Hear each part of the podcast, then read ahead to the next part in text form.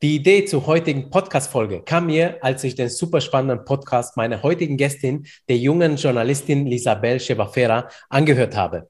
Inside Medien heißt der Podcast. Darin interviewt Lisabel erfahrene Medienmenschen mit interkulturellem Background, um für sich und der jungen Generation an Journalistinnen Antworten auf die Frage, was macht erfolgreiche Journalisten aus, zu finden.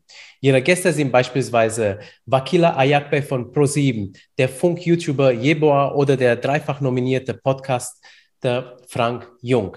Gerade für Content Creatoring kann ich den Inside Medien Podcast nur empfehlen. Beim Anhören der Folge kam mir folgender Gedanke. Sowohl Journalistinnen wie auch Influencerinnen machen Medien, jedoch aus unterschiedlichen Perspektiven. Journalistinnen genießen aber eher einen Vertrauensvorschuss, Influencerinnen hingegen misstraut man vor allem außerhalb der eigenen Communities. Gesellschaftlich stehen Influencerinnen auch unter stärkerer Kritik. So habe ich mich gefragt, was die Unterschiede in der Arbeit bei den Medienmacher sind, beziehungsweise was schon äh, Journalistinnen anders und besser machen.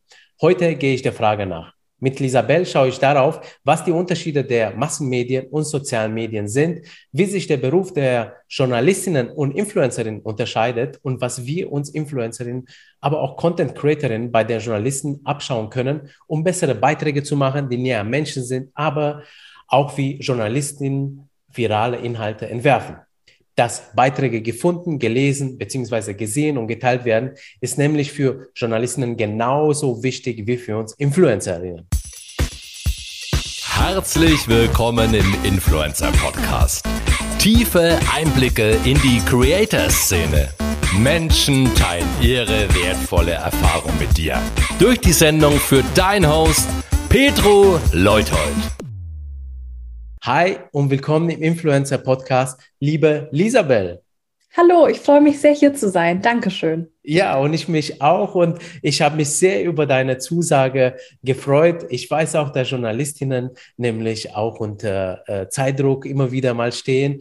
Und, äh, und ich freue mich auch deswegen, und das verrate ich dir jetzt, weil ich von deinem Podcast auch selber sehr viel gelernt habe. Hier mit dem. Mich mit dem Influencer-Magazin bin ich nämlich als äh, Herausgeber sozusagen fast im neues Terrain, äh, weil ich komme eigentlich aus der Agenturwelt, aus der Marketingwelt, ja.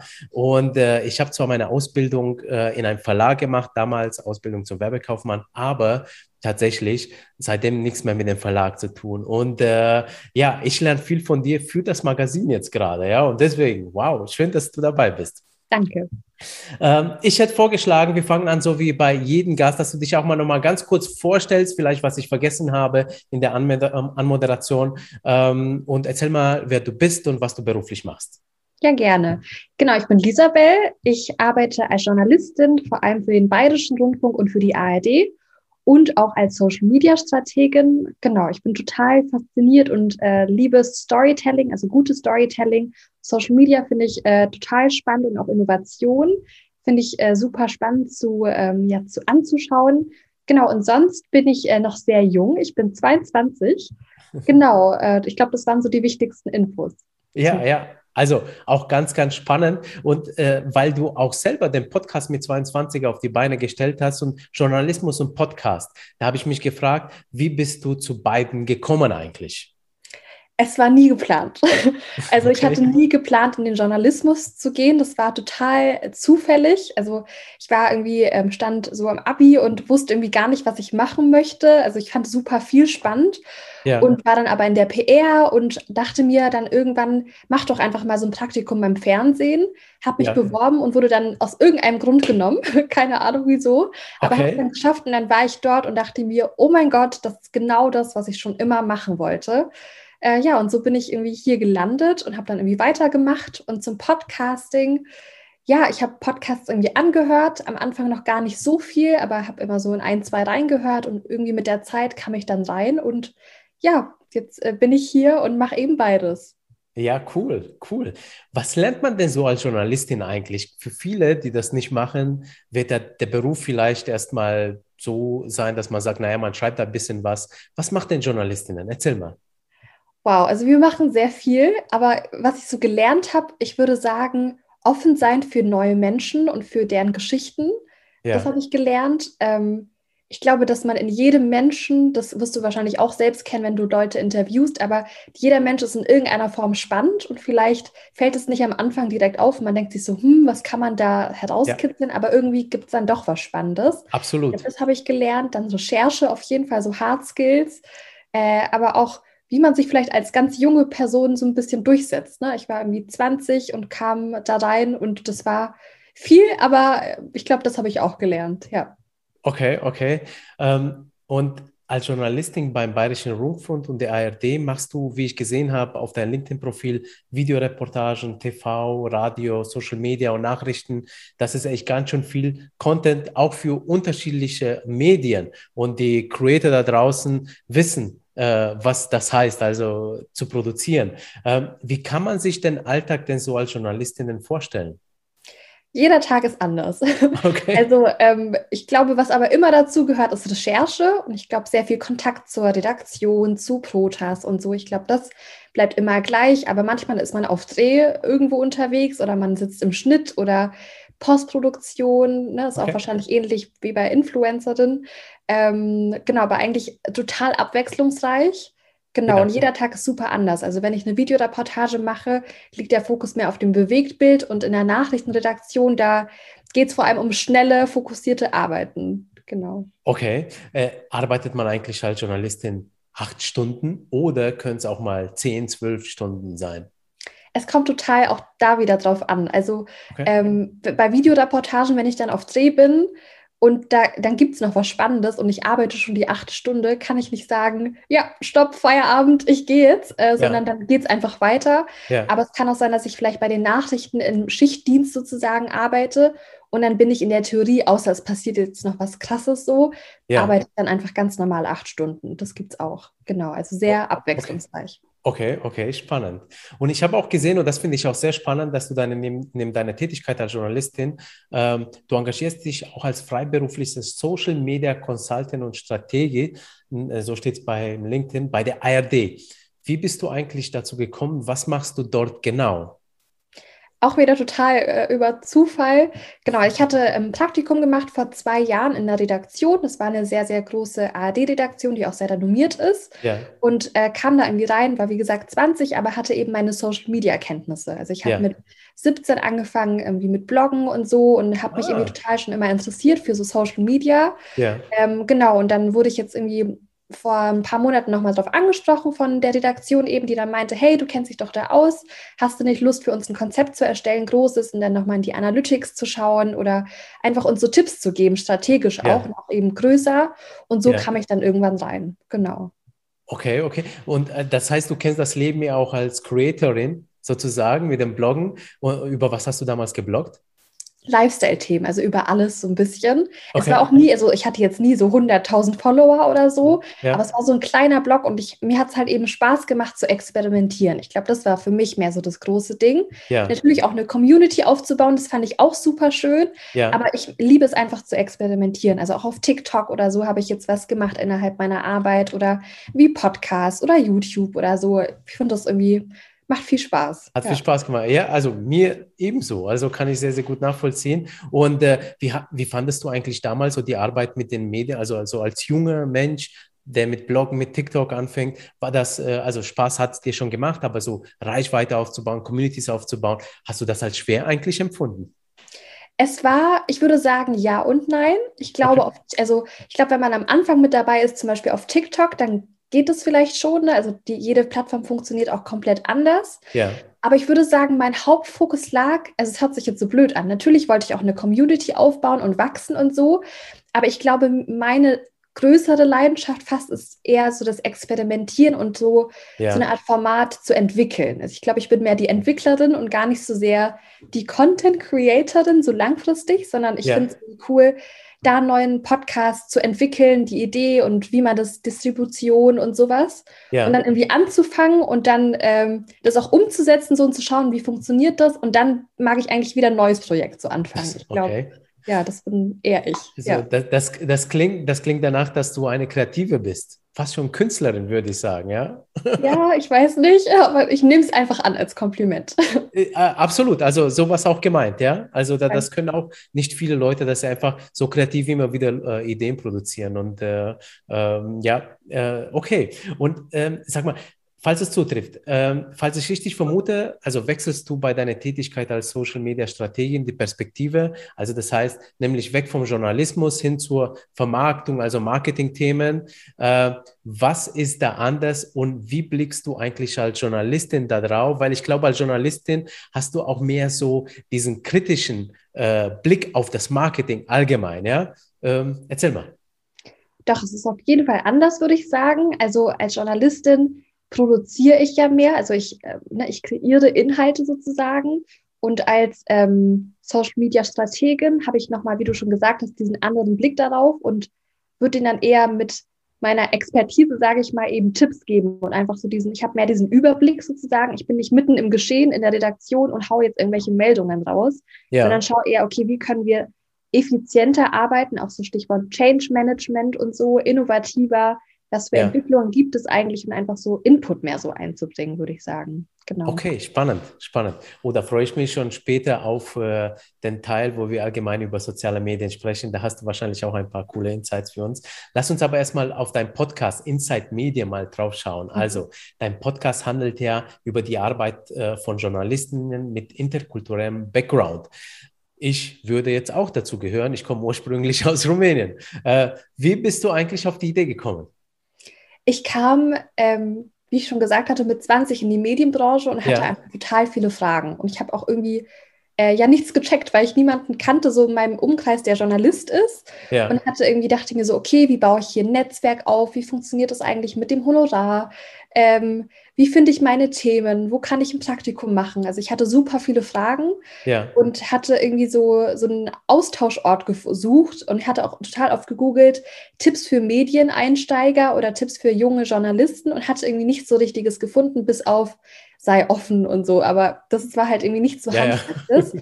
und deshalb hatte ich den eben gegründet und wieso dieser interkulturelle Background war einfach, dass ich er am Anfang, als ich eben reinkam, noch gar nicht so viele Leute gesehen hatte. Ja. Also die halt eben so aussehen wie ich oder die vielleicht einen ähnlichen einfach Background haben. Ja. Und ich dachte mir so, das beides so zu verknüpfen wäre ganz spannend. Genau, und so habe ich ja. angefangen. Okay, also und, und ich war auch, darüber redest du ja auch in deinem Podcast und ich war wirklich sehr, sehr überrascht, dass es äh, so ist, was du gerade gesagt hast, dass Leute mit interkulturellem Background selten in den Redaktionen anzutreffen sind. Äh, also Leute, traut euch, ja, kann ich nur yes. sagen. Also, auch hier mein Appell. Ähm, wir sind ja Multikulti hier und äh, das, das macht ja das Ganze ja noch schöner, interessanter genau. von den Beiträgen. Und wird der Podcast eigentlich von der BR produziert oder ist es ein, deine eigene Produktion? Komplett privat. Genau. Kom komplett privat, okay? Also du musstest jetzt, musstest du um eine Erlaubnis fragen eigentlich? So, wenn das schon, genau. Aber das ich schon. war tatsächlich, genau, ich habe das angefangen während eines Trainees, das heißt, ich war in der Zeit fest angestellt. Ja. Und da musste ich das schon genehmigen lassen, genau. Okay. Aber es war jetzt nicht kompliziert. Ich hatte einfach nur gesagt, das ist die Idee, das könnte ja auch theoretisch so ein Konkurrenzprodukt sein und dass ja. da einfach, dass sie da einfach Bescheid wissen. Ja. Nicht, dass dann irgendwie, ja, dass man das einfach weiß. Das, ja, ja. Und du hast ja auch problemlos äh, die Zusage. Dann genau, also es war gar kein Problem. Okay, ja, ja. Gab es vielleicht so äh, irgendwann Hinweise, das solltest du lieber nicht machen oder sowas?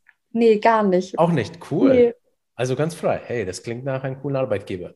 Äh, also, Deine Gäste im Podcast sind ja bekannte, bekannte Namen, wie ich vorhin schon erwähnt habe. Wie kriegst du eigentlich den Zugang zu ihnen? Du bist ja auch neu im Beruf, ja. Man, man kennt dich vielleicht jetzt äh, oder jetzt vielleicht schon, aber davor kannte man dich nicht. Wie, wie, wie hast du den Zugang gekriegt?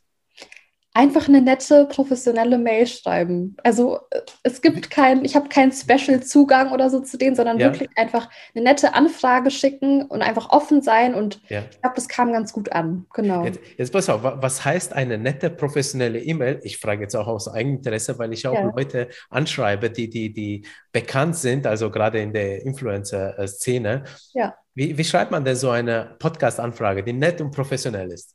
Genau, was ich immer mache, ich versuche immer per Mail anzufragen ja. und dann stelle ich mich einfach kurz vor, wer ich bin, was ich mache, ja. ähm, wie ich auf die Idee kam. Und ich glaube, dass eben die Leute, die ich anfrage, eben mein Struggle am Anfang total verstehen, weil sie das auch so durchgemacht haben. Ja. Und ich glaube, deswegen sind sie so, ah, oh mein Gott, sie ist genau da, wo ich vor fünf Jahren vielleicht war oder vor zehn Jahren.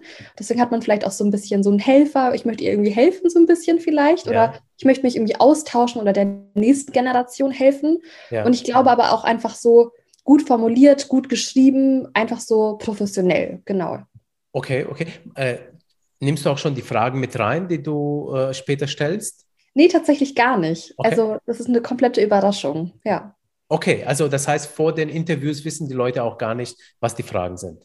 Nee, das gar nicht tatsächlich. Ja. Aber bei mir ist äh, das Ding, dass mein Aufbau immer sehr ähnlich ist. Also ja. tatsächlich sind es immer so Fragen ähm, zu, wie kamst du eigentlich zu deinem Job? Was waren so deine Erfahrungen? Welche Tipps hast du? Ja. Und ich glaube, dass es gar nicht so fachlich vielleicht in dem Sinne ist. Ja. Und deshalb, genau, geht es mir um die Erfahrungen. Ah, das ist spannend. Ist spannend. Äh, muss ich vielleicht auch mal ausprobieren. Ich muss sagen, also ich bereite, wie du ja gesehen hast, ja, meine Podcasts schon vor. Einfach, ich versuche mich da in den Menschen ein bisschen reinzudenken, was er ja. erreicht hat und was mich interessieren würde. Aber ich glaube, dein Einsatz ist auch sehr, sehr spannend. Und ich glaube, das ist so in der Branche wahrscheinlich äh, auch äh, eher die Regel, oder? Kann das sein? Genau, im Journalismus auf jeden Fall. Also wir schicken nie Fragen, okay. außer es ist vielleicht ein Experte oder so, der sich wirklich darauf vorbereiten muss, auch echt fachlich. Ne? Also ja. sagen wir mal, es geht um Labore und irgendwie Wissenschaft und so, ne? Ja. Dass man sich da nochmal wirklich darauf vorbereitet. Aber ich würde da jetzt auch nicht eins zu eins dieselben Fragen ja. äh, machen, sondern vielleicht mehr so die Richtung angeben oder da können Sie nochmal sich vorbereiten. In die Richtung wird das gehen. Genau. Okay. Ah, okay. Und, und wenn die Leute fragen, kann ich die Fragen haben, würdest du die denen auch zuschicken, so als Journalistin jetzt in dem Fall? Oder? In meinem echten Job nicht, nein. In deinem echten Job nicht, okay. Nein. Und für den Podcast? Eigentlich auch nicht. Dann sage ich immer, hört euch hört, hört da rein oder äh, gebt dann einfach so Sachen vor. Ja. Ich glaube, ich habe das einmal gemacht, da meinte jemand, dass die Person eben wirklich aufgeregt auch ist und also ein bisschen Probleme hat, irgendwie offen zu reden. Ja. Und da habe ich dann schon, vielleicht habe ich da so 40 Fragen gestellt, dann hatte ich so 10 so dann nochmal aufgeschrieben oder so. Ja, genau. ja. Okay, okay. Sp spannend. Oh, vielleicht probiere ich das auch mal aus. äh, okay. Äh, oder vielleicht noch eine Frage, weil das werden sich vielleicht die Leute auch da draußen stellen, die auch Podcasts machen oder andere Leute interviewen. Warum sollte man den Leuten die Fragen nicht verraten? Ich glaube, es kommt immer total darauf an, wie viel Interviewerfahrung und so die Person hat. Aber ich finde es immer schön, vor allem wenn ich jetzt eine Videoreportage mache und einen ja. Eine authentische Reaktion vielleicht auch haben möchte ja. äh, und nicht so einstudiert und ne, manche lernen dann auch wirklich die Antworten auswendig. das gibt es auch. Und ja, deshalb, ja. dass sie einfach authentisch sind und einfach ganz normal reden, wie ein normaler Mensch auch reden würde. Äh, ne? Und nicht so abgehackt und irgendwie so total perfekt. Ne? Stelle ich eben nicht die Fragen eigentlich, dass sie einfach ganz normal und offen antworten können. Genau. Aber das kommt auch immer drauf an. Also manche Leute bekommen die Fragen und können da super antworten und das wirkt total natürlich und manche vielleicht eher nicht. Genau. Ja, ja, okay. Was hast du eigentlich von deinem Interview-Podcast, äh, von deinen Interviewgästen im Podcast gelernt, dass ihr äh, in der Ausbildung oder dass euch in der Ausbildung als Journalistin äh, verschwiegen wird, in Anführungszeichen verschwiegen, also was vielleicht nicht Bestandteil des Ganzen ist? Ich glaube, mein größtes Learning war tatsächlich, wie funktioniert diese Branche? Weil für mich war das wirklich am Anfang ein totaler Mediendschungel, würde ich eigentlich sagen. Ne? Ja. Also man wusste irgendwie gar nicht, wie funktioniert das eigentlich und vor allem sowas wie Struktur. Das hört ja. sich so total blöd vielleicht an oder so ein bisschen altbacken, aber so eine Struktur zu verstehen, wie ein Medienunternehmen eigentlich funktioniert, ich glaube, das habe ich ja. vor allem gelernt. Genau.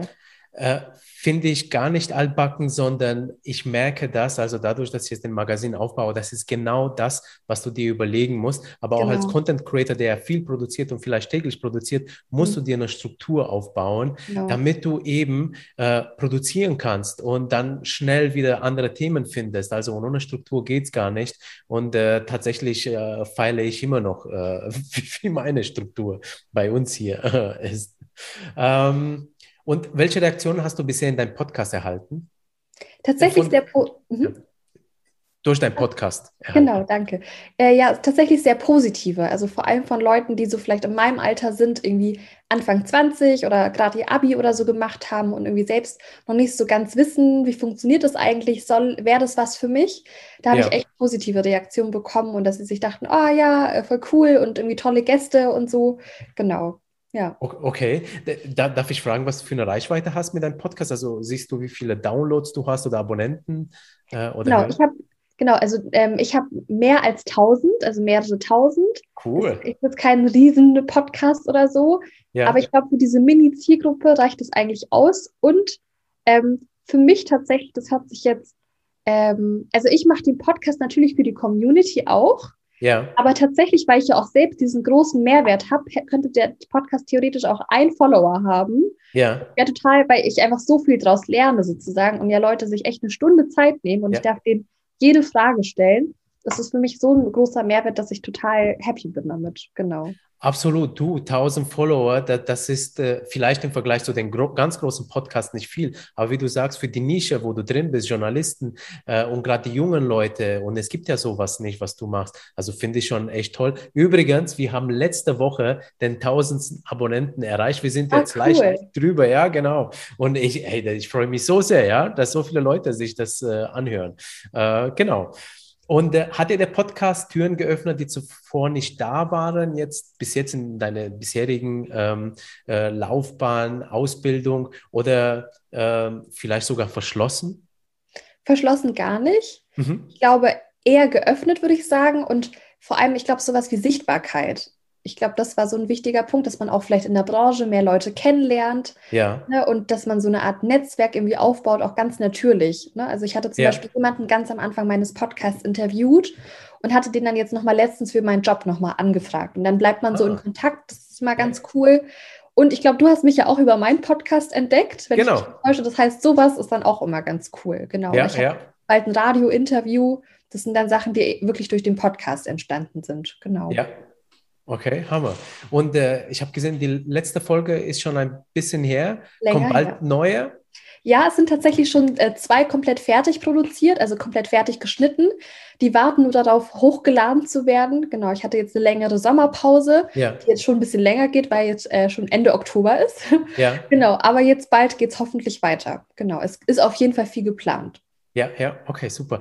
Äh, vielleicht jetzt gerade, weil mir das einfällt, äh, eine Erkenntnis, die äh, äh, für mich galt, jetzt wo ich mit dem Podcast angefangen habe, aber vielleicht gilt sie auch für dich. Ich habe gemerkt, also äh, ich habe tatsächlich im Podcast Leute mit sehr großen Reichweite, aber das bedeutet nicht, dass sie die Leute von den, den Interviewgästen nein, nein, gleich nein. rüber im Podcast kommen, dann auf einmal der Podcast explodiert. Äh, du hast ja auch Leute, die deutschlandweit bekannt sind. ist es bei dir auch so?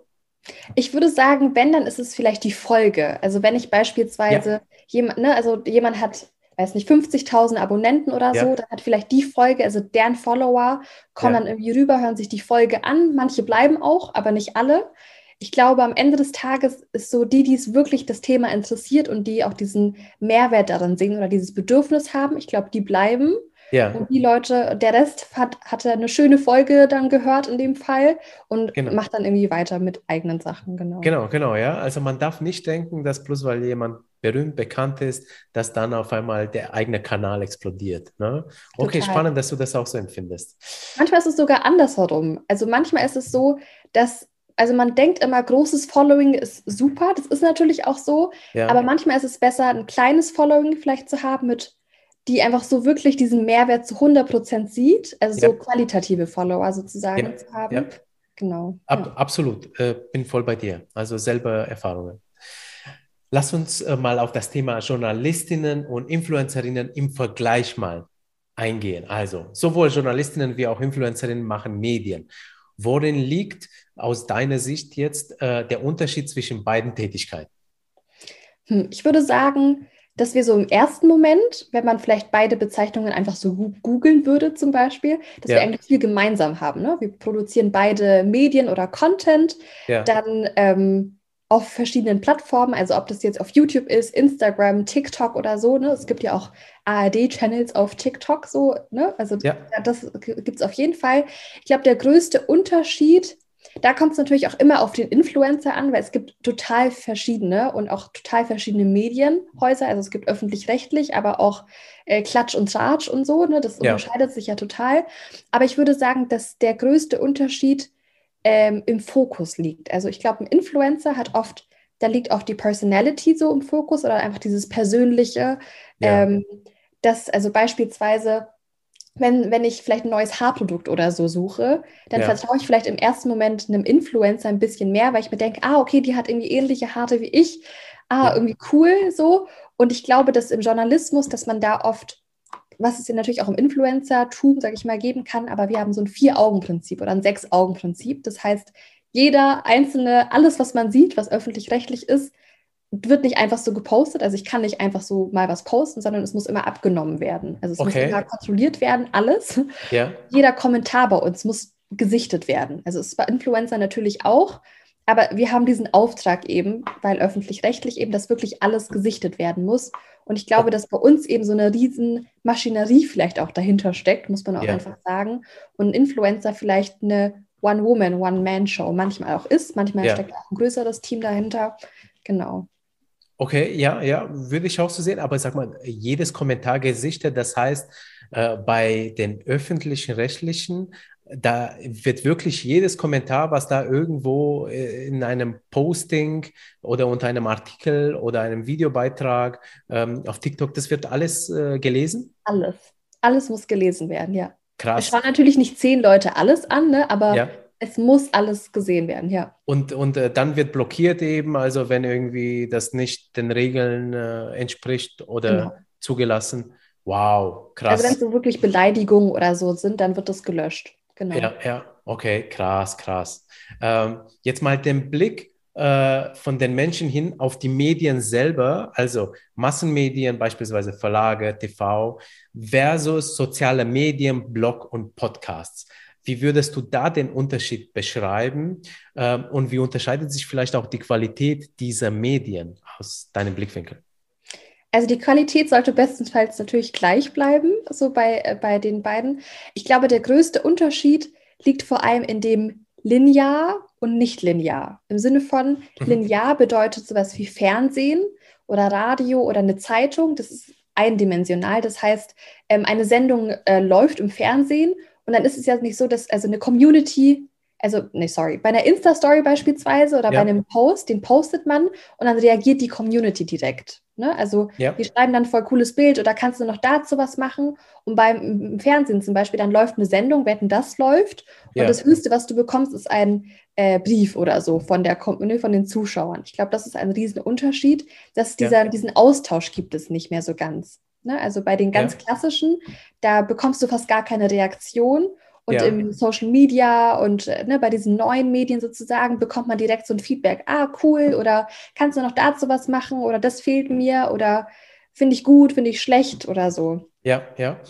Ich, ich habe mal äh, im Rahmen der Agentur, also dadurch, dass wir auch Pressemitteilungen über Unternehmen schreiben, und ähm, habe ich mal den Tipp von äh, einem Journalisten bekommen, der zu mir gesagt hat, also wenn du keine Kommentare bekommst, beziehungsweise keine Rückmeldungen auf Pressemitteilungen, dann ist das eher ein gutes Zeichen, weil die Leute wollen natürlich Rückmeldungen, die Firmen, ja, äh, wollen, oh, keiner meldet sich auf die Pressemitteilung. Und da habe ich den Tipp bekommen, wenn keine kommt, dann ist es gut. Wenn nämlich eine kommt, dann ist es meistens negativ. Da hat man jemanden auf die Füße gedreht. Siehst du das auch so? Oder? Ich glaube, Presse, da kenne ich mich tatsächlich, also Pressemitteilung, so PR, kenne ich mich zu selten aus, dass ich da jetzt sagen könnte.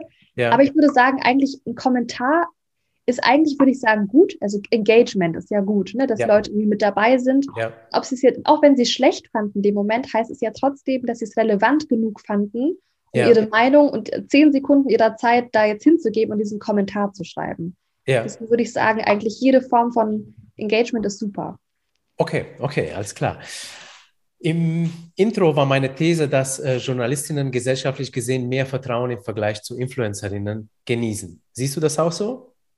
Ich würde sagen ja und nein. Also wenn wir jetzt bei meinem Haarproduktbeispiel bleiben, wenn ich jetzt einen Haartipp haben möchte, äh, ja. dann vertraue ich vielleicht in dem Moment einen Influencer mehr, weil das so persönlich wirkt und das kann so meine Freundin von nebenan, sag ich mal, sein. Ne? Also einfach so ein ganz normaler Mensch und nicht so ein Massenmedium. Ja. Und ich glaube, wenn es aber vielleicht um Politik geht und um handfeste Informationen, ne, dann vertraue ich vielleicht der ähm, öffentlich-rechtlichen oder dieser Sendung aus dem Fernsehen oder aus den Medien vielleicht mehr ja. als einem ganz normalen Influencer vielleicht. Aber es kommt auch immer drauf an. Okay, okay, ja. Und mal umgekehrt betrachtet, sind Influencerinnen eigentlich auch eine Art Journalisten?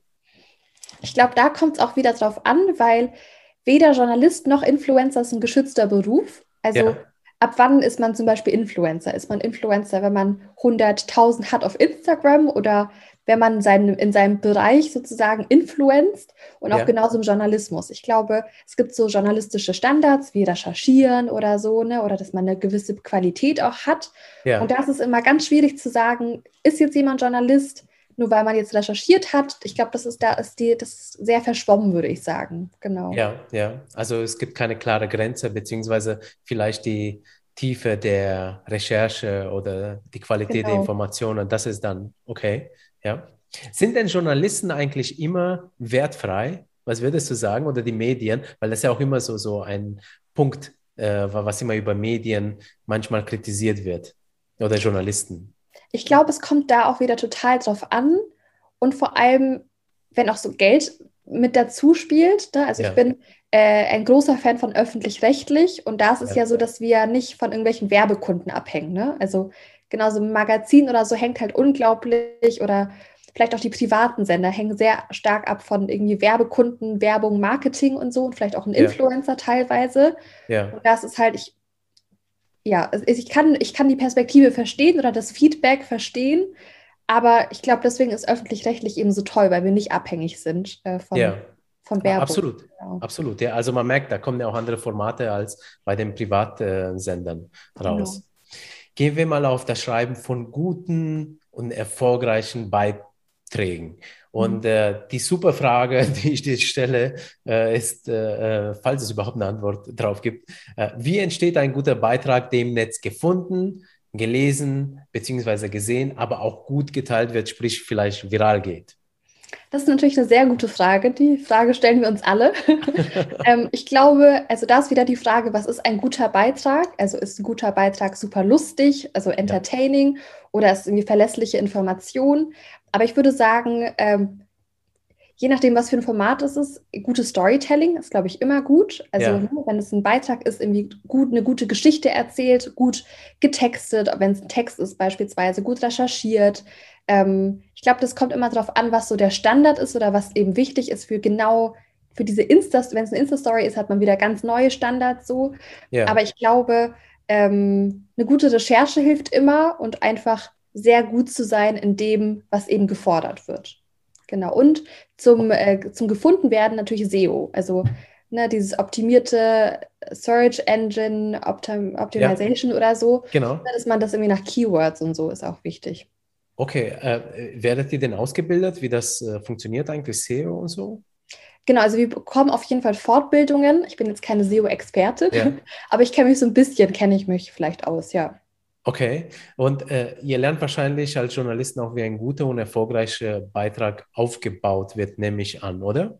Genau, ja. Gibt es da sowas wie eine Erfolgsformel? Also äh, oder Bestandteile, die ein guter, Be jetzt hast du schon gesagt, Storytelling, dass du auf SEO ein bisschen achtest, ähm, aber gibt es da irgendwie noch ein paar Sachen, wo man drauf achten sollte?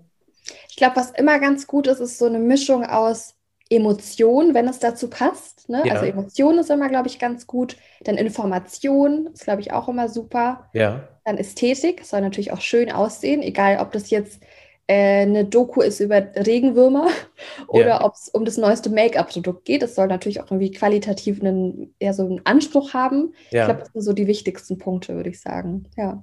Okay, okay, spannend. Äh, und, und mit Emotionen, äh, beschreib mal da ganz kurz, also von wem die Emotion, von dem äh, jetzt Journalist die Emotion oder von dem Gegenüber, dass man die Emotion auffängt und beschreibt, ähm, oder soll insgesamt der Beitrag so eine emotionale Richtung haben?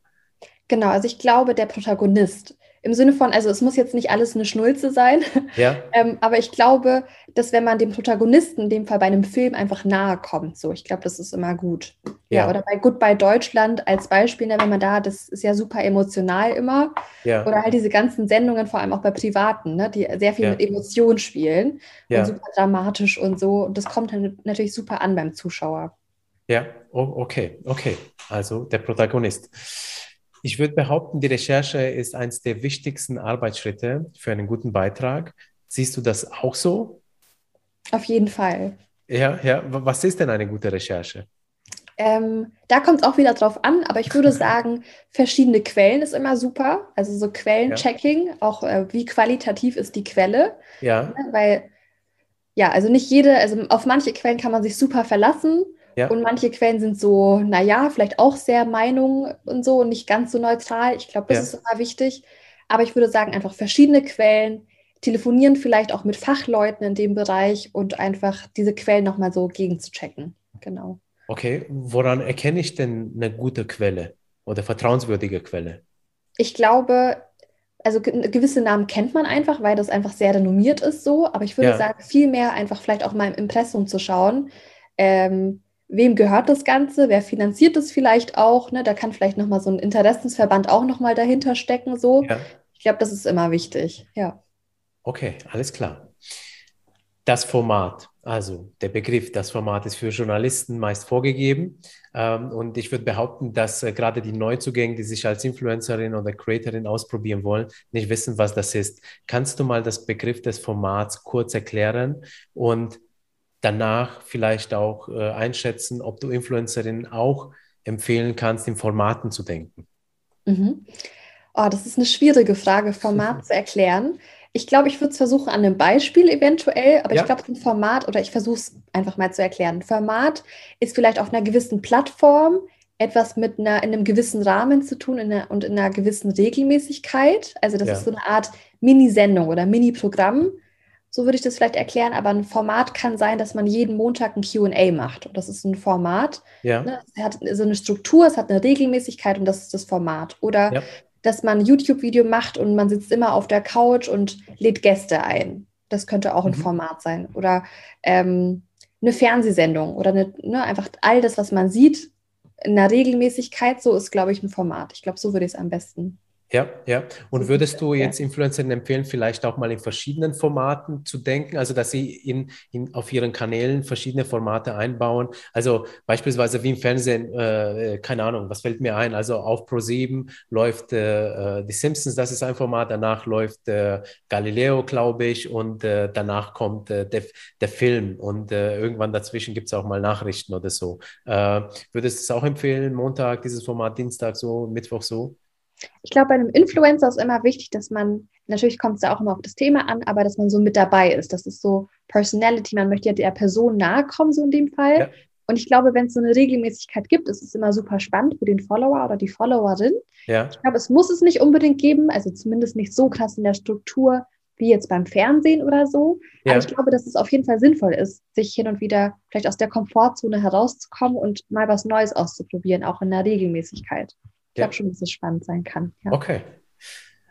Es gibt gute Beiträge und es gibt erfolgreiche äh, Beiträge, sprich äh, die Beiträge, die super viral gehen, worüber jeder spricht. Gute Beiträge äh, gehen aber auch nicht immer viral. Ähm, hast du eine Erklärung eigentlich? Tatsächlich nicht. Ich würde jetzt super gerne so ein Geheimrezept oder irgendwas auspacken. Ja. Ähm, ich glaube, manchmal, manchmal weiß man vielleicht selbst auch nicht so genau, wie lief, wieso lief das jetzt nicht. Auch ja. wenn man alle, auch wenn man SEO optimiert gemacht hat, auch wenn das Thema irgendwie aktuell ist und so, manchmal läuft es vielleicht einfach nicht. Aber ich glaube, man hat natürlich immer die Hoffnung, ne, dass, es, dass es irgendwie erfolgreich wird, aber so ein richtiges Geheimrezept mit so und so ist gleich so, das habe ich leider auch nicht. Okay, okay. Ähm, Gibt es auf der anderen Seite Elemente, die man bewusst in Beiträgen einfügen kann und die dazu führen, dass sie viral gehen? Also beispielsweise, was habe ich da hingeschrieben? Meinung, Clickbait oder gibt es ein spezielles Vorgehen für soziale Medien, also was man für Elemente einfügen kann, damit sie viral gehen? Wie siehst du das? Ich glaube jetzt bei YouTube und vor allem bei so den bildlichen Formaten ist, glaube ich, ein ja. gutes Thumbnail immer ganz gut. Oder ein guter Titel. Also es muss nicht Clickbait unbedingt sein, aber einfach schon so ein bisschen plakativ. Ich glaube, das schon. Ähm, dann, ich glaube, es kommt auch immer auf das Format eben an, aber ich glaube schon, dass es so Thumbnail-Bild, also so mit Bildern zu arbeiten, ja. Collagen und so, ich glaube, dass das auf jeden Fall spannend sein kann und helfen kann. Ja. Ja. Äh, beschreib mal, was du unter plakativ verstehst. Ich glaube, da, da können die jetzt die, die, also das, was man sieht, äh, äh, die Ideen unterschiedlich sein. Was verstehst du unter plakativ? Also auf jeden Fall nicht Clickbait. Also Clickbait ja. ist ja immer so, wenn ich es richtig verstanden habe, etwas, was vielleicht auch gar nicht vorkommt dann in dem Video und dann ja. aber so eine krasse Überschrift, die eben, dass man da irgendwie draufklickt, aber genau. dann passiert das gar nicht. Und ich glaube schon, dass man so mit, ähm, dass man das super spannend so machen kann, aber ja. dass es immer noch der Realität so entspricht. Ne? Also dass man Interesse weckt ne? und vielleicht nicht super langweilig, sondern so und so. Also ich habe jetzt natürlich kein Beispiel, aber ne, ich glaube schon, dass es so die, so diese ganzen Klatsch- und Tratsch-Sachen, auch wenn ich kein Riesenfan davon bin, aber das ja. können die super. Ne? Also die können das super, irgendwie so Titel und die und die macht das und das und die machen das super spannend, dass man eben ja. Lust hat, auch direkt drauf zu klicken. Genau. Ja. Nutzt ihr denn Journalistinnen äh, auch äh, virale Elemente in euren Beiträgen, damit sie dann äh, äh, ja, besser geteilt werden? Auf jeden Fall. Also das ist natürlich auch eines unserer Ziele, mit einem guten Thumbnail, mit einem guten Titel irgendwie zu arbeiten. Ja. Genau, auf jeden Fall. Okay, okay. Und äh, eine Frage fällt mir noch ein, und zwar Ideen. Äh, wie, wie kommt ihr auf äh, die Ideen, um eure Beiträge zu schreiben? Habt ihr da irgendwie eine Vorgabe, für welchen Bereich ihr schreiben sollt? Oder könnt ihr da auch eigene Ideen entwickeln? Und wie kommt ihr auf eine, eigene Ideen? Beides tatsächlich. Also wenn ich ähm, für eine Politik-Talkshow beispielsweise arbeite, dann ist ja. klar, dass es irgendwie um Politik in irgendeiner Form gehen wird und gehen muss auch. Ja. Aber ich glaube, die Themenauswahl ich glaube, da ist es immer sehr spannend, auch offen zu sein im eigenen Bekannten- und Freundeskreis so. Ich finde, ja. ich glaube, das ist so eines der größten Inspirationen eigentlich, wenn man so nicht in seiner eigenen Bubble irgendwie ist, sondern auch weiß, okay, was interessiert denn wirklich eigentlich so die Menschen und was bewegt sie und was beschäftigt sie? Ja. Was sind deren Sorgen? Ich glaube, das ist immer sehr wichtig. Ja. Und auch so zu schauen, was macht eigentlich die Community? Nicht nur auf, auf dem eigenen Channel, sondern manchmal schreiben die ja auch total gute Kommentare und gute Vorschläge. Und ich glaube, das ist auch wichtig, da nochmal reinzuschauen und vielleicht die Dinge zu sammeln und dann äh, das einfach zu machen und umzusetzen. Ja, okay, mhm. okay. Äh, schreibst du eigentlich auch äh, so die Moderation für so, so größere äh, politischen Sendungen, weil du das jetzt gerade gesagt hast, dass du jetzt in politischen Sendungen da auch in der Redaktion bist. Äh, also sprich, schreibst du die Fragen für die Moderatoren auch auf oder, oder machen das die selber? Ich habe das auf jeden Fall schon sehr oft gemacht. Also das okay. ist schon oft so, dass man eben so ein grobes Skript eben vorschreibt, ne? Ja. Oder das ist inhaltlich wichtig, darauf solltet ihr achten, so ein Treatment auch zu schreiben. Ja. Und dann machen die, dann geben sie dem Ganzen nochmal so deren eigene Farbe sozusagen, ne? Oder wie sie es wirklich auch aussprechen würden. Manchmal spricht man vielleicht auch ganz anders. Ja. Aber das ist auf jeden, haben wir auf jeden Fall schon alle gemacht oder viele. Ja, ja. Beschreib mal Treatment, weil du den Wort jetzt gerade äh, das Wort genannt hast. Was Treatment ist, ist, so, ein, so ein Ablauf eben. Also, dass man eben okay. schreibt, so beginnt es, das ist die Anmoderation, das ja. ist eben wichtig, so, so eine Art Sendungsfahrplan. Okay, ja, alles klar. Gehen wir mal auf das Thema Produktion von Beiträgen ein. Mhm. Also für welche Mediengattung du produzierst, hast du ja schon äh, gesagt, im Prinzip also für TV. Ähm, also du hast ja viel mit äh, Video, mit Fotos äh, äh zu tun. Äh, schreibst du auch selber die Texte, hast du ja auch gesagt. Ähm, ähm, was äh, ist in deiner Arbeit am häufigsten? Von der Mediengattung jetzt? Ja, genau. Ich würde auf jeden Fall sagen, äh, Social Media mache ich sehr viel mhm. und Video, TV, also alles, was so Bewegtbild ist. Genau, das macht, das sind so die meisten, würde ich sagen. Genau. Ja, ja. Dann kommt Audio. Okay. Und dann Text, also so wirklich ganz klassisch Text. Ich schreibe jetzt einen Artikel. Das ja. mache ich, glaube ich, am wenigsten. Aber dadurch, dass ich ja, also das weiß man vielleicht auch nicht immer, aber so ein Radiotext, also Radio ist ja auch geschrieben. Ja. Aber es ist eben eine andere Form vom Schreiben. Das heißt, ich schreibe schon, also alles, was du irgendwie machst im Journalismus, ist geschrieben in irgendeiner Form. Ja. Aber so einen klassischen, ich schreibe jetzt einen Artikel oder mein Artikel erscheint jetzt in der Zeitung, das mache ich eher weniger tatsächlich. Okay, okay, alles klar. Äh, bist du auch mal vor der Kamera? Da war ich auch schon mal, genau. Ah ja. Und wie war es für dich? Ich fand es ich fand's cool, ich fand es aufregend und muss irgendwie noch schauen. Ich glaube, ich bin ja noch ganz am Anfang so, erst seit ein, zwei Jahren mit dabei. Und glaube ich, muss auch einfach schauen, in welche Richtung möchte ich eigentlich so gehen. Also was finde ich irgendwie cool. Ja. Und das versuche ich noch herauszufinden. Genau. Okay, okay. Ähm, gibt es eine Vorgabe für euch Journalisten, wie viele Beiträge ihr an einem Tag oder in der äh, Woche produzieren müsst? Ähm, nee, das nicht. Also so eine richtige Vorgabe nicht, aber da kommt es auch immer auf die Sendung an. Ja. Wenn ich zum Beispiel ähm, für eine Politik-Talkshow beispielsweise arbeite oder eine Videoreportage zum Beispiel, ja. dann weiß ich, okay, äh, dann ich, bekomme ich den Auftrag für eine Videoreportage und dann weiß ich, ich mache das. Ja. Wenn ich aber zum Beispiel in einer Schicht arbeite, ähm, dann ist es beispielsweise so, so, dass ich ungefähr fünf, also es gibt keine Vorgabe, je nachdem, was für ein Tag es ist, was passiert. Bei den mhm. Nachrichten, dann würde ich so fünf Sachen machen, fünf Social Media Postings oder so.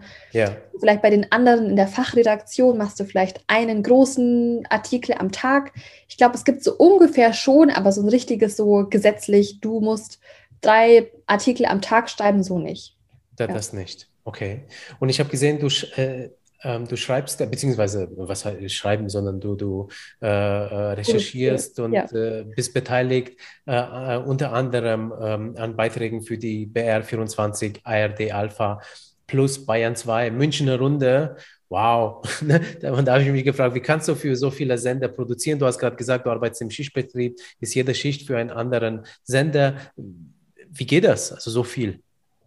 Tatsächlich ähm, bin ich da überall so ein bisschen reingerutscht sozusagen, macht viel Spaß. Ich mag Abwechslung und dadurch, dass ich eben so noch so am Anfang bin, mag ich es auch viel auszuprobieren. Ich glaube, ja. mit der Zeit kann man sich dann nochmal fokussieren auf irgendwie zwei, drei Sachen, aber ich genieße es total. Das ist auch ein totales Privileg, also da ja. bin ich auch sehr dankbar für. Und was man aber auch verstehen muss, ist, dass wir natürlich alle in einem Haus sitzen. Ne? Also das ist vielleicht ein ganz großes Riesengebäude oder ein ah. Gelände sozusagen. Ja. Das ist dann auch groß. Ne? Und dann ist vielleicht in Haus 1 oder so, ist vielleicht die Nachrichten BR24. Ja. Und dann irgendwie 100 Meter weiter im, auf demselben Gelände ist dann Puls mit äh, wie jungen Programmen und so. Genau. Ja, und oder kannst du die aussuchen? Etagen. Genau. Okay, okay. Und, und kannst du dir aussuchen, also in welcher Redaktion du gerade arbeitest oder willst du da immer zugewiesen? Ähm, so halb, also natürlich musst du ähm, wollen, also muss die Redaktion mit dir arbeiten wollen, so die müssen dich schon kennen und du musst da irgendwie drin sein, dass sie dich eben kennen, aber mhm. dann schon, also ich habe dann irgendwie Januar oder so setze ich mich dann hin und dann mache ich meine Schichten, plane mir ein, okay, ich möchte irgendwie einmal in eine Woche im Monat für die und die Redaktion arbeiten, ja. dann mache ich äh, Februar komplett Filme und Reportagen nur und dann, also das kann ich mir komplett selbst einteilen. Ja. Genau. Und produzierst du deine Beiträge komplett allein oder teilt ihr euch die Aufgaben im äh, Team auf? Genau, ich glaube, alles ist so Teamarbeit, aber da kommt es ja. immer wieder total drauf an. Videoreportage, die filme ja. ich jetzt nicht selbst. Also ich bin da nicht selbst. Also ich kann auch ein bisschen filmen, aber das macht dann jemand, der das professionell macht, also Kameraleute oder Videoproducer oder so oder Schnitt. Ich kann ja. auch schneiden, aber ne, wenn ich das professionell mache fürs Fernsehen, dann machen das professionelle Cutter und Cutterinnen die das dann auch irgendwie professionell machen. Das heißt, es ist schon Teamarbeit, genau. Okay, und wie viele Leute sind an einem Beitrag beteiligt? Ähm, da brauche ich ein konkreteres Beispiel. Also für eine Fernsehsendung ja. würde ich einfach mal sagen, so ganz normal Tagesschau-Beitrag oder so, gibt es immer einen Autor, also einen Redakteur, der das macht. Ja. Dann eine Person, die das filmt. Ja. Eine Person, die das schneidet. Ja und dann nochmal jemand von der Redaktion, der sagt, das darf so ins Fernsehen, das musst du vielleicht verbessern. Also es sind schon vier, fünf Leute. Genau. Okay. Wahnsinn, Wahnsinn. Also, äh, und die Influencerinnen sind auf der anderen Seite meistens alleine und müssen die ganzen Aufgaben selber von der Idee bis hin zur Produktion zu veröffentlichen ja. äh, äh, alleine machen. Manchmal sind sie auch äh, im Team, also so Zweier-Team, also dass es vielleicht einen Filmer oder einen Fotograf gibt. Ähm, und äh, vielleicht jetzt so, falls man das machen kann, äh, vom Journalismus her einen Workflow auf den Influencer zu übertragen. Ähm, haben wir die Frage aufgeschrieben, was kann man, äh, was das Workflow angeht, von Journalisten lernen, damit man eine größere Menge an Beiträgen produziert, ohne dass die Qualität darunter leidet? Ich glaube, so ein Redaktionsplan ist mal, glaube ich, ganz gut. Ne? Also ja wir hatten ja auch über Formate gesprochen, aber mhm. dass man, ähm, dass man vielleicht sich am Sonntag hinsetzt und dann sagt, okay, ich möchte am Montag das und das filmen und dann mache ich am Mittwoch und Follow Me Around oder so. Also ich glaube, das ja. ist schon ganz gut, wenn man einfach seine Inhalte plant. Also so ja. halb spontan, halb geplant ist, glaube ich, immer ganz gut. Und es hilft dann, vielleicht ist man dann auch nicht so überfordert, und weiß dann nicht so ganz, was soll ich jetzt eigentlich heute filmen und zeigen und so. Ja. Aber wenn man so einen groben Plan gemacht hat, okay, das steht an, das mache ich eben, ich glaube, das kann man lernen. Okay, und ein Redaktionsplan, also du hast gesagt, einfach äh, für jeden Tag so die Themen setzen. Muss das komplex sein oder wirklich, wie du gesagt hast, einfach nur eine Tabelle, Tag genau. und dann Thema? Ja, genau, auf jeden Fall. Das reicht. Okay. Äh, ich frage nur deswegen, weil es gibt ja viele Vorlagen im Internet, die super komplex sind und das muss ja nicht sein, also macht sich die Arbeit nur äh, äh, schwerer. Business von Journalistinnen das ähnelt, das war überraschend, ja, mhm. aufgrund deiner äh, Aussagen im Vorgespräch, ja wirklich den Influencern teilweise. Und du hast mir erzählt, dass 90 Prozent der kreativ arbeitenden mhm. Leute im öffentlich-rechtlichen äh, Kosmos auf Freelance-Basis arbeiten, also selbstständig sind. Ähm, also das sind die Leute, die äh, unterwegs sind, hast du mir erklärt, also wie beispielsweise Autoren oder Reporter. Festangestellte im Journalismus sind hingegen Leute, die die Inhalte abnehmen, was so viel heißt wie kontrollieren, dass alles richtig ist, Fact-Checking betreiben. Mhm. Bei den Privatsender wie beispielsweise RTL, äh, äh Pro7 etc. ist es ja hingegen so, dass die meisten fest angestellt sind, aber nur für wenige Jahre. Das hast du mir auch äh, erzählt. Also ich war tatsächlich sehr überrascht über die Menge der Freiberufler und gleichzeitig habe ich mir gedacht, dass auch in diesem Punkt die Journalisten und Influencer recht ähnlich aufgestellt sind. Beide müssen Inhalte produzieren und davon leben können und zwar auf selbstständiger Basis. Hast du eine Erklärung, was, äh, warum so viele, also 90 Prozent der Autoren, Reporter äh, etc. freiberuflich arbeiten? Ich glaube, dass viele, ich glaube, das ist irgendwie, ich, da gibt es wahrscheinlich geschichtlich, vielleicht gibt es eine Begründung, ich weiß es auch nicht so ganz. Ja. Ähm, ich glaube, dass es auf jeden Fall eigentlich, es hört sich so, ich finde es eigentlich ganz cool, muss ich sagen, freiberuflich zu arbeiten, weil ich ja, ja eben für so verschiedene Sachen arbeite kann. Also wäre ich fest angestellt, könnte ich ja nur Nachrichten machen, mein ganzes Leben so. Und ja. ich finde es irgendwie ganz cool, dass ich vielleicht die erste Woche im Monat mache ich Nachrichten, mhm. dann mache ich zwei Wochen eine Videoreportage für eine andere Redaktion. Also ich finde das eigentlich ganz spannend. So einen richtigen Grund dafür habe ich tatsächlich auch nicht, ja. ähm, wieso das eigentlich so ist.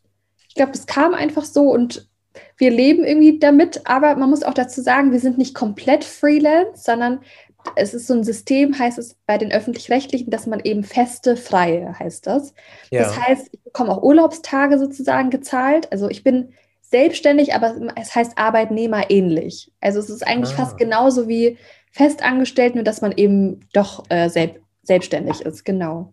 Okay, okay, okay, verstehe. Also äh, im Prinzip aber bei Unternehmen würde man das nicht dürfen, sondern das geht ja wahrscheinlich nur bei äh, öffentlich-rechtlichen, weil genau. das heißt ja, du bist ja für den Auftraggeber für eine Zeit lang wirklich da genau. gebunden. Genau, also ah, ich habe auch Rechte und so, ich bin nicht komplett Freelance und ja. muss jeden Artikel irgendwie verkaufen oder so, sondern ja, ja genau. Ah, okay. Äh, ah, weil meine nächste Frage wäre, welche Einkommensquellen äh, in der Regel ein selbstständiger Journalist hat? Also jetzt hast du schon verraten, also freiberuflich ja. Genau, das kommt ja auch immer total drauf an, aber entweder man wird, also jetzt in meinem Fall werde ich jetzt einfach pro Tag, wenn ich eine Schicht habe, werde ich pro Tag bezahlt. Wenn ich eine Videoreportage mache, pro Videoreportage. Ja. Aber eine komplett freier, so Freelance, der muss dann echt so jeden Text, jeden Radiobeitrag einzeln wahrscheinlich bezahlen. Ich war jetzt komplett, also ich war noch nie komplett, komplett Freelance. Ich war immer auf fester, freier Basis eben ja. und habe dahingehend selbstständig gearbeitet, aber es fühlt sich eigentlich fast so an, als ob man äh, festangestellt wäre, genau. Okay, okay. Journalisten treten immer häufiger wie Influencerinnen auf, habe ich mir geschrieben. Ähm, und äh, damit meine ich, dass sie sich Kanäle in sozialen Medien, Podcasts oder Blogs aufbauen und darüber selbst große Reichweiten ähm, ja, aufbauen. Aus der Marketingperspektive kann man sagen, dass sie sich dadurch zu einer Personal Brand entwickeln. Ähm, ganz viele erfolgreiche Beispiele kann man äh, auf der Plattform Steady entdecken. Kennst du Steady zufällig? Hm, Oder wahrscheinlich ich. hast du mal nachgeguckt. Ne? Ähm, ähm, ist das Influencer-Modell für Journalisten nicht eine Chance, sich etwas Festes aufzubauen, habe ich mich gefragt. Also vielleicht auch gerade, um nicht mehr von den doch recht wenigen Medienhäusern abhängig zu sein und zum anderen, um die Idee, die in einem immer schlummern, äh, aber in Medienhäusern keine Beachtung finden, umzusetzen. Puh, das ist eine gute Frage mir ist es auch irgendwie aufgefallen. Ich glaube, dass viele Leute eine Reichweite so aufbauen. Ich, glaube, ja. ich glaube, das kann auch Vorteile haben. Ja. Du hast schon Personal Branding angesprochen. Ne? Also das ist beim Influencer wie auch beim Journalist ähnlich. Ja. Dass man natürlich kann man zu jedem Thema irgendwas machen, aber es ist schon, glaube ich, ganz hilfreich. Aber da gibt es auch wieder unterschiedliche Leute, ob Generalist oder Spezialist so. Aber ich glaube, es ist schon ganz sinnvoll, wenn man sich so auf drei Themen oder so spezialisiert. Ja. Ich glaube, und da sich eben eine Reichweite vielleicht auch aufbaut, ne? Oder man macht immer was zu ähm, Natursachen oder so und dass man sich dann so eine Natur-Community wie auch immer aufbaut. Ich glaube, das ja. kann schon hilfreich sein. Ja. ja. Findest du es gut, wenn der Journalist als Personal Brand tatsächlich äh, auch, ich sag mal, mehr im Fokus steht als das Thema oder ist vielleicht das sogar nötig, um das Thema dann sozusagen ans Mann oder Frau zu bringen? Ich glaube, da kommt es auch immer so, das ist eine persönliche Entscheidung, glaube ich. Es gibt manche ja. Leute, die sind, haben eine riesen Reichweite, also 50.000 Abonnenten, 100.000 Abonnenten, ne? Und ja. ähm, die ist total top und für die, die fühlen sich total wohl damit. Und dann gibt es aber auch viele Journalisten, das ist so gar nicht deren Ding und die wollen einfach nur ihre Inhalte machen und ihren Job machen und gar nicht so auf Twitter dann noch alles promoten und auf ja. Instagram und so. Ich glaube, das ist so eine persönliche Entscheidung von jedem. Ähm, einfach aufbauen? Möchte ich das machen? Möchte ich eine Reichweite aufbauen? Oder möchte ich einfach mehr so meine Inhalte nur machen, meinen Job? Okay, okay. Ganz spannend. Es gibt auch Influencerinnen, die bei Funk, also sprich bei den öffentlich-rechtlichen, äh, ich weiß jetzt auch nicht, ob sie angestellt sind oder freiberuflich dann arbeiten, aber die sind Teil von Funk. Ähm, sind die freiberuflich oder äh, äh, sind sie angestellt? Weißt du das zufällig? Das weiß ich tatsächlich auch nicht. Also okay. ich kann mir beides vorstellen. Vielleicht ist es auch bei jedem anders. Das, ja. Also, aber so Details kenne ich tatsächlich gar nicht, wie die das so ausgemacht haben. Deswegen, ja. Okay. Äh, weißt du vielleicht, wie das ist denn als Influencerin bei Funk zu sein? Mhm. Du hast ja beispielsweise ähm, Jeboa, ähm, ich hoffe, genau. ich habe ihn richtig ausgesprochen, ja. äh, genau, interviewt. Genau, also bei, bei Funk ist es oft so, ich glaube, das ist vielleicht auch ähnlich zu, wenn man bei einem Netzwerk oder so ist. Äh, vielleicht kann man das da ganz gut vergleichen, okay. dass die eben, ähm, also dass, dass eben vorgeschrieben ist, okay, ein Video vielleicht die Woche oder so zu diesem, diesem Thema, dass es dann eben diese Funkredaktion gibt, die dann vielleicht nochmal äh, Input gibt ne, oder ja. denen so eine Art Struktur auch äh, gibt, einfach wie sie Sachen produzieren können, dass sie nochmal Feedback geben Genau, ich glaube, ich kann, das kann man eigentlich sehr gut vergleichen zu einem ganz normalen Netzwerk. Genau. Okay, und weißt du, ob der YouTuber oder Influencerin was äh, davon hat, äh, wenn äh, oder welche Möglichkeiten sie, sie davon äh, oder eröffnen, wenn sie beim Funk sind und genau, anstatt selbstständig? Genau, also finanziert werden sie auf jeden Fall, weil mhm. ähm, Funk-Sachen haben ja keine Werbung. Das heißt, ja. Werbung gibt es dann zum Beispiel komplett gar nicht. Sie werden aber dann von Funk bezahlt. Das ist vielleicht ein Unterschied. Dann okay. ist natürlich auch ein Vorteil, dass man eben die Kraft des Net Netzwerks sozusagen hat. Ne? Also wenn andere Influencer auch bei Funk sind, dann kann man eben so Kooperationen machen mhm. ähm, und dann vielleicht die Reichweite noch mal ein bisschen aufbauen. Ich glaube, das ist, ich glaube, das ist so ein ganz großer Vorteil. Okay. Ja. Und gibt es Grenzen bei der inhaltlichen Ausgestaltung? Für, Was für, meinst du genau? Äh, und zwar für die Influencerinnen bei, bei Funk, also ob sie, ob es vielleicht so Richtlinien gibt, dass sie irgendwelche Themen nicht äh, ansprechen dürfen, beispielsweise, oder dass sie irgendwie auf eine Art und Weise nicht produzieren sollen. Nee, ich glaube, ja, so ein qualitativer Standard ist, glaube ich, schon ganz wichtig, aber so eine Vorschrift, das gibt es jetzt nicht. Ja. Aber da, da ist, gibt natürlich auch wieder Fact-Checking. Ne? Also das muss irgendwie recherchiert werden ordentlich, das müssen Leute abgenommen haben. So, ich glaube, das gibt es auf jeden Fall, aber so eine richtige Regel nicht. Nee. Okay, also das heißt ja, Fact-Checking äh, ähm, und Abnehmen, das bedeutet, dass die ganzen Beiträge, bevor sie online gehen, der Inhalt auch nochmal äh, irgendwie geprüft werden. Also neben dem Influencer, dass es noch äh, ein anderes Team gibt. Ja. Okay, also bei MyLab habe ich das gesehen. Also sie hat da eben äh, ihren Team vorgestellt und da sind ja wirklich noch drei Leute, die das gegenchecken, was sie da genau. erzählt. Genau, wobei da muss man aber auch sagen, MyLab ist ja wieder wissenschaftlich. Das heißt, ja das ist wieder, ne, dadurch, dass jetzt wirklich jeder Fakt komplett geprüft werden muss, ist das okay. jetzt richtig, ne? Ist ja auch wissenschaftlich. Ja. Da ist natürlich vielleicht ein größeres Team dahinter, bei vielleicht Jeboa, der macht das vielleicht eigentlich alleine so und ja. dann gibt es eben Leute, die das abnehmen. Ich glaube, da kommt es auch immer auf den Inhalt so an. Ja. Genau. Okay, spannend.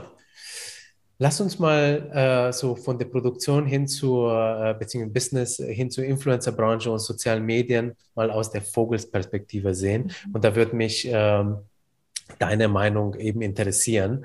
Ähm, wie schaust du allgemein als äh, aufstrebende Journalistin auf die Medienlandschaft und welche Rolle gibst du den sozialen Medien und insbesondere den Influencerinnen darin? Ich glaube, es ist aktuell einer der spannendsten Zeiten in, für ganz verschiedene Branchen. Es verändert sich super viel, neue Plattformen kommen dazu und ich bin tatsächlich super positiv gestimmt. Also ich glaube, wenn man äh, offen ist für Innovationen, auch irgendwie gerne so am Zeitgeist irgendwie mit dabei ist, so, ich glaube, ja. dann kann es super viel Spaß machen. Ähm, also ich bin persönlich positiv gestimmt, aber ich kann auch verstehen, wenn Leute vielleicht verunsichert sind. Genau. Ja, ja. Ähm, weißt du, in welchen Punkten die Leute verunsichert sind, wenn es um Influencerinnen geht? Ich glaube, um Influencerin direkt nicht, aber ich glaube, diese, diese neuen Plattformen, vielleicht wenn man ein bisschen älter ist, sagen wir mal, und du hast davor immer nur Fernsehen gemacht und nur Radio, ganz klassisch, und dann kommt ja. auf einmal Podcast dazu. Ja. Oder irgendwie, dann wird, wird gesagt, du musst es aber noch für Instagram machen. Man hat vielleicht noch selbst gar keine Ahnung von Instagram. Ja. Ich glaube, das ist dann so, manchmal hat man so ein bisschen Angst vor der Veränderung vielleicht auch. Ja. Genau. Und die Produktion ist ja auch anders. Also man muss genau. ja, also ich merke ja TikTok, ich habe mir auch einen äh, TikTok-Kanal zugelegt, einfach um das auszutesten und ja. ich merke, du musst komplett umdenken, weil das Format ja. so kurz ist, weil äh, die Aufmerksamkeitsspanne dein, dein. Gegenüber so anders ist. Ne? Ja. Total. Ja. Spannend.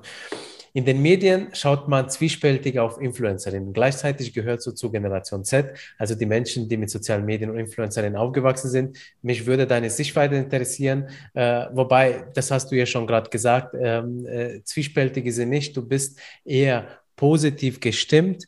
Ähm, siehst du da vielleicht äh, Ansatzpunkte, wo man der Gesellschaft erklären kann, äh, warum man vielleicht nicht so zwiespältig, wie manchmal soziale Medien, Influencerinnen ähm, ja, so hingestellt werden, warum man vielleicht nicht so kritisch drauf schauen sollte.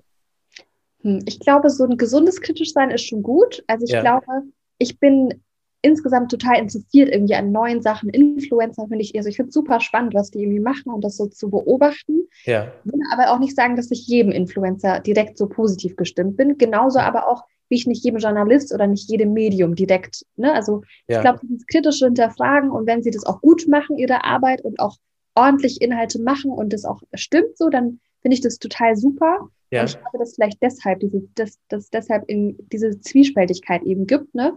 Ja. Weil es auch ganz verschiedene Formen davon gibt. Genau. Okay aus der Influencer-Perspektive jetzt mal gesehen, wenn eine Anfrage von einer äh, äh, Presse, von der Presse kommt, äh, von äh, einer Journalistin, muss man eigentlich Angst davor haben?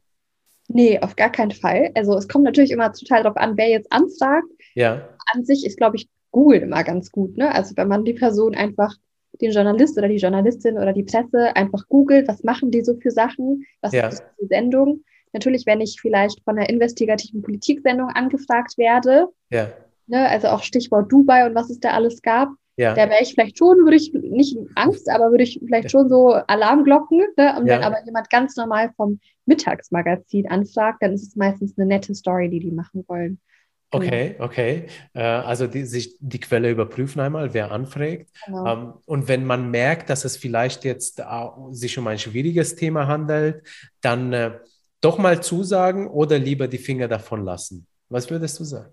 Ich glaube, ein Vorgespräch ist immer ganz gut. Also ich würde auf gar keinen Fall, egal was es ist, einfach so zusagen. Ne? Ich glaube, immer so ein kurzes Telefonat oder Mailverlauf oder so ist immer, glaube ich, ganz gut, dass man ja. da auch diese Sicherheit hat. Ne? Um was geht es eigentlich? Was habt ihr eigentlich vor? Wieso fragt ihr mich eigentlich an? Ich ja. glaube, das ist immer wichtig. Ja.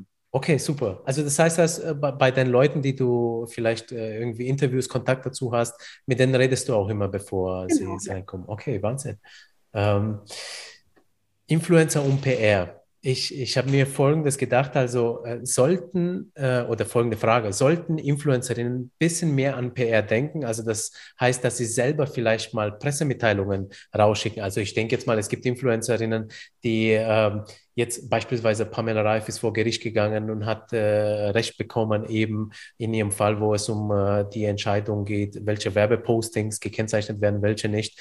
Äh, sollte man da offensiv rausgehen oder wenn man Produkte auf den Markt bringt oder vielleicht, wenn es Neuigkeiten gibt, man hat jetzt eine Million Follower oder sowas, sollte man darüber die Presse informieren?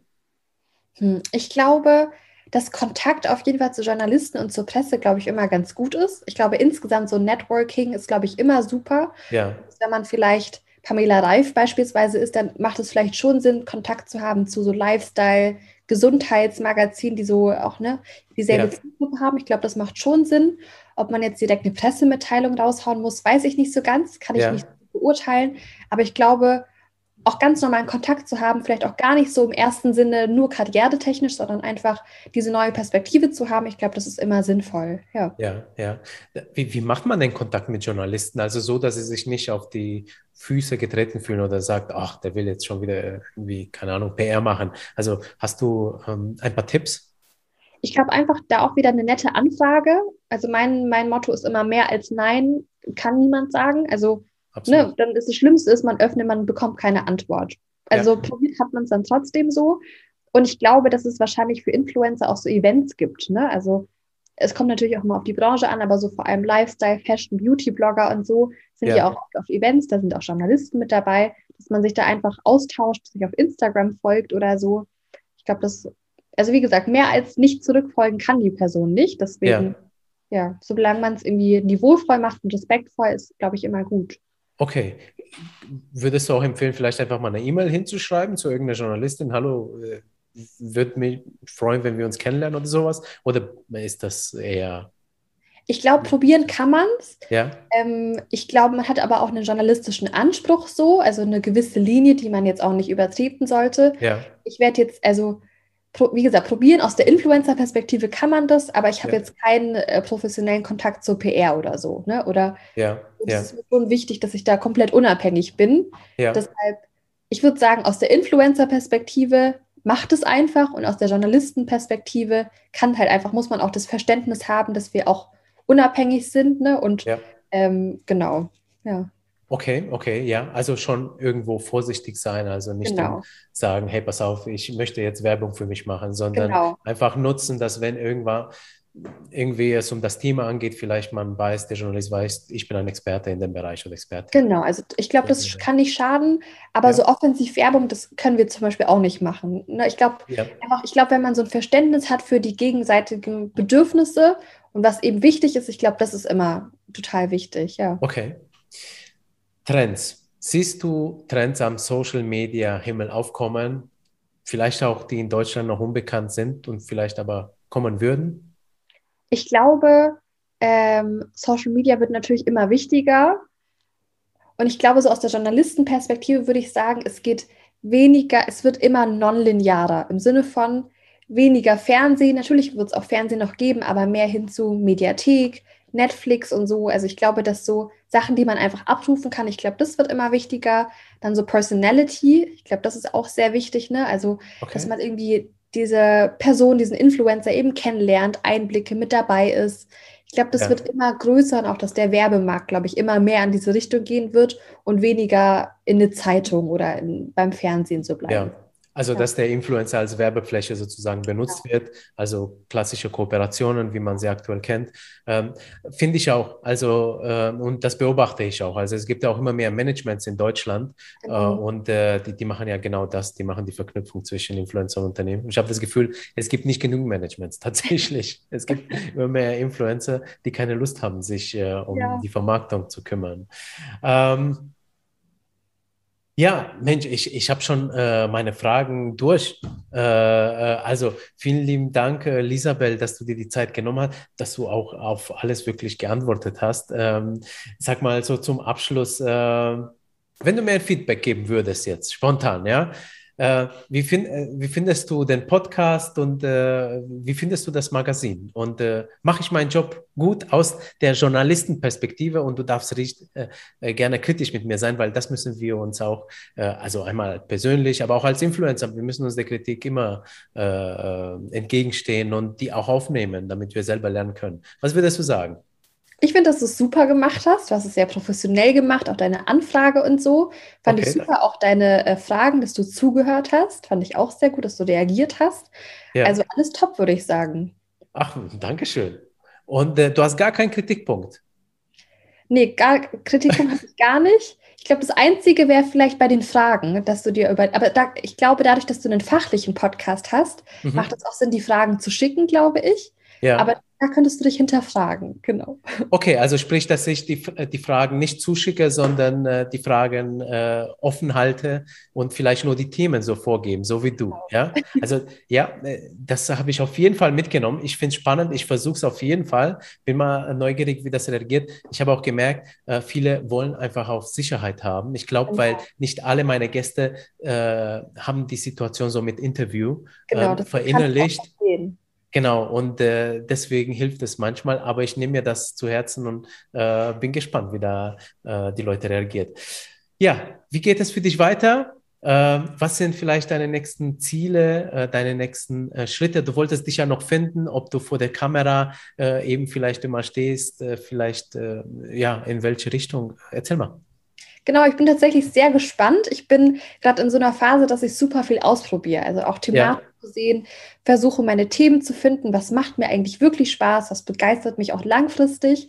Ich glaube, da bin ich so in so einer Findungsphase, würde ich sagen. Also möchte ich vor die Kamera, hinter die Kamera, Podcasting professionell auch machen? Ja. Ähm, möchte ich für immer öffentlich-rechtlich arbeiten oder doch mal was Neues ausprobieren? Ja. Ich glaube, da bin ich so total offen. Ich bin äh, total gewillt, weiter zu lernen und vor allem in meinen Skills besser zu werden.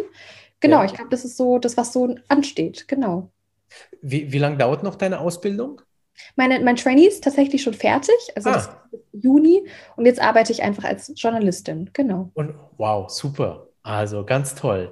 Und äh, wo kann man mehr über dich finden, lesen? Suchst du vielleicht Kontakt zu, zu Influencerinnen, Creatorinnen zufällig? Können sich gerne melden bei mir. Ich, wie gesagt, also melden schadet nicht. Ob wir jetzt direkt einen Beitrag machen, kann ich jetzt nicht versprechen. Ja. Aber genau, melden schadet nicht. Aber ähm, auf LinkedIn, genau, unter äh, Feben Lisabel Schewaferda, genau, äh, kann man mich gerne finden. Auf Instagram, ich poste jetzt nicht total viel, aber da kann man auch gerne unter Feben Lisabel ja. Genau. Super, okay, alles klar. Die letzte Frage, äh, beziehungsweise ist keine Frage, sondern Aufforderung, wenn du möchtest, hast du letzte Worte an unsere Community? Hm, ich würde sagen, traut euch. Ich glaube, und auch diese Perspektive zu haben, was ist das Schlimmste, was passieren kann. Ich glaube, das macht einen immer voll mutig und dass man sich einfach traut, mal eine Anfrage rauszuschicken, mal ein neues Format auszuprobieren. Ich glaube, das ist so mein Tipp. Also traut euch, seid offen äh, probiert euch aus und genau, das sind meine letzten Worte. Super. Vielen lieben Dank, Isabel. Was für ein toller Podcast, was für eine tolle Persönlichkeit äh, du hast. Äh, hat mich sehr, sehr gefreut. Und ich freue mich in Zukunft mehr von dir zu sehen, vielleicht auch im TV oder so. Danke, ich war auch, äh, hat mich total gefreut, dass du mich angefragt hast und danke dir. Sehr gerne. Also, dann danke nochmal und auch an die Zuhörerinnen. Bis zum nächsten Mal. Ciao. Ciao.